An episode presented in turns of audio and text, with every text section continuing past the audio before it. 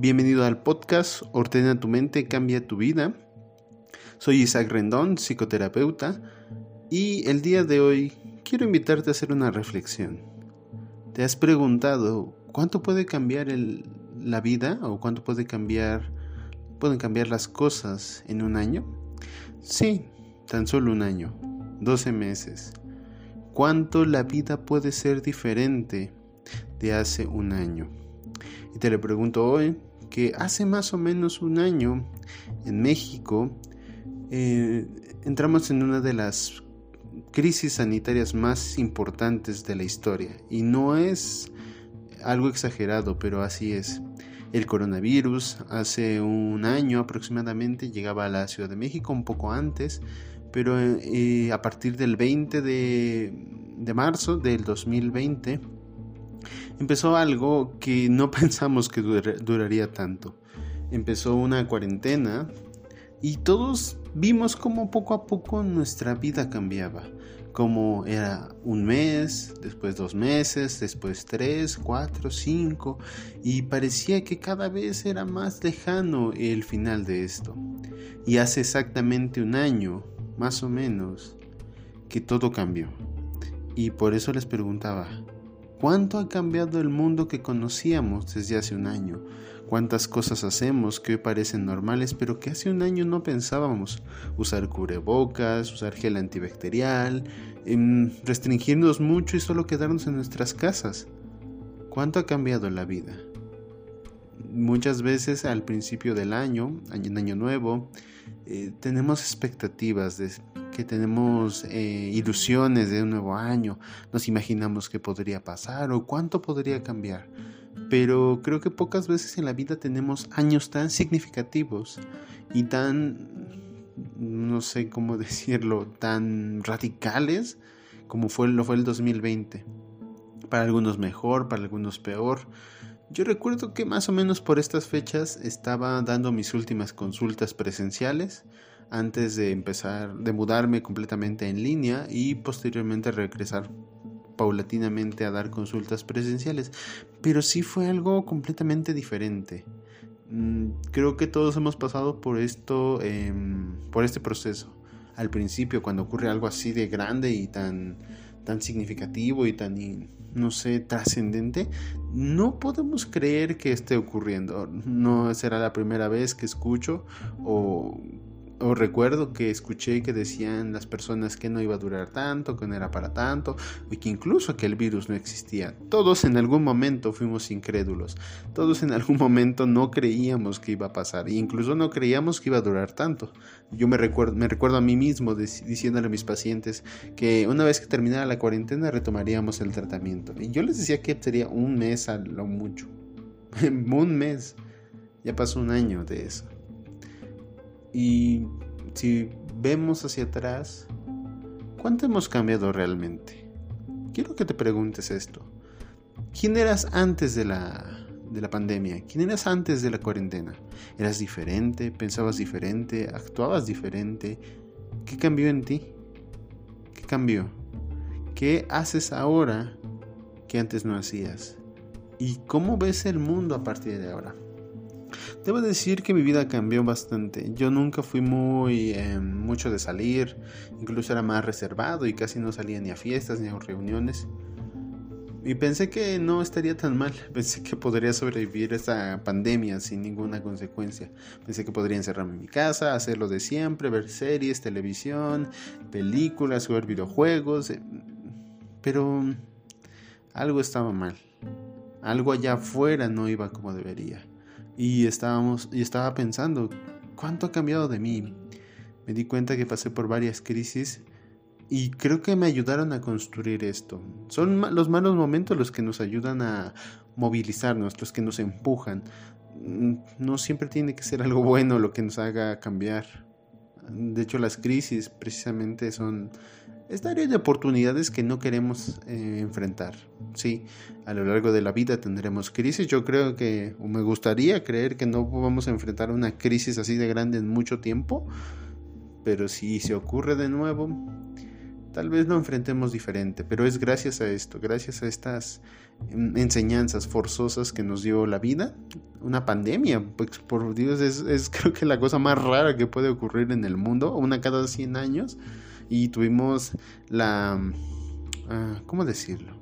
Por la desgracia, tuvimos la oportunidad, no, no sé si exista palabra para decir esto de manera correcta, porque esto fue una desgracia para muchas personas, perdieron familiares, personas que querían, para muchos otros perdieron sus empleos, a muchas otras personas perdieron sus empleos.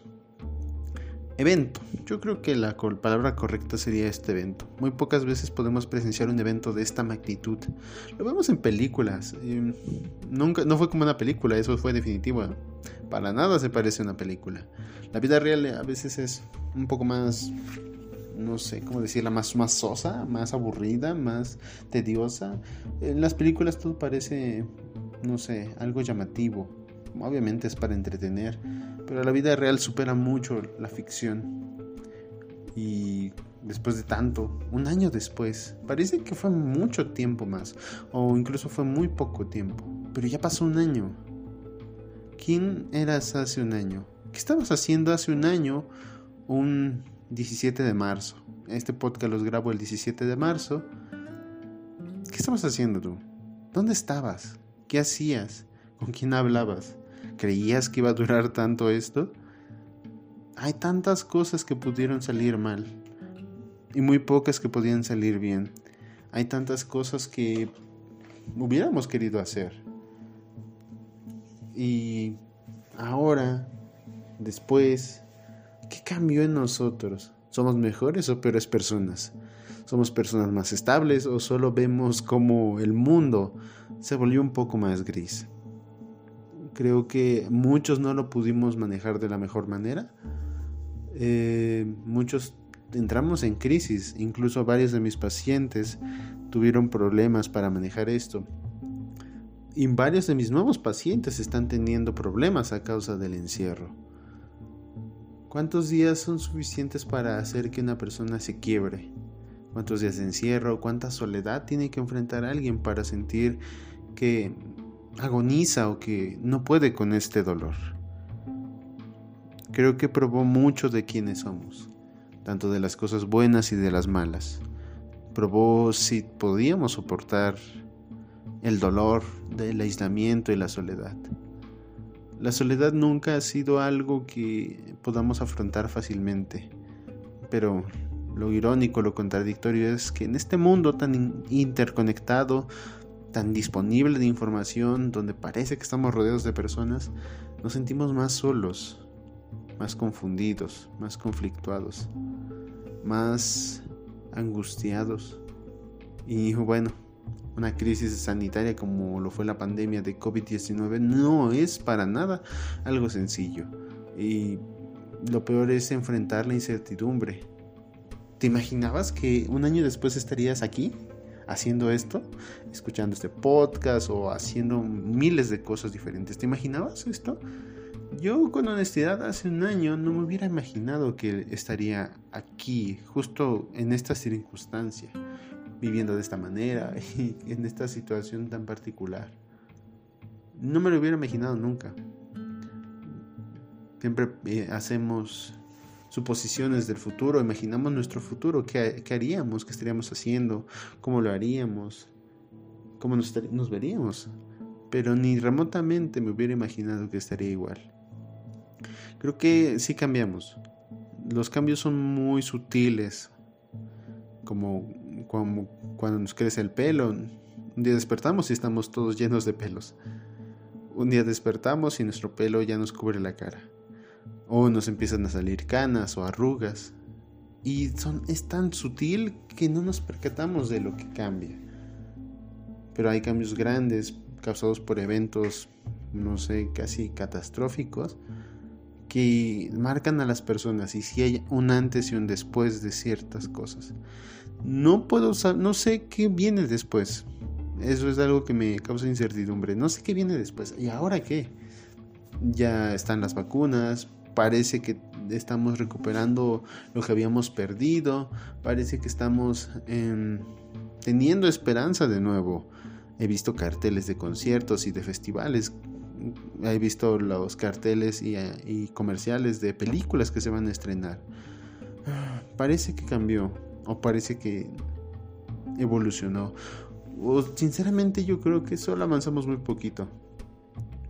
Los cambios más significativos se ven a nivel personal, por quién eres, cómo actúas, cómo te comportas, cómo piensas.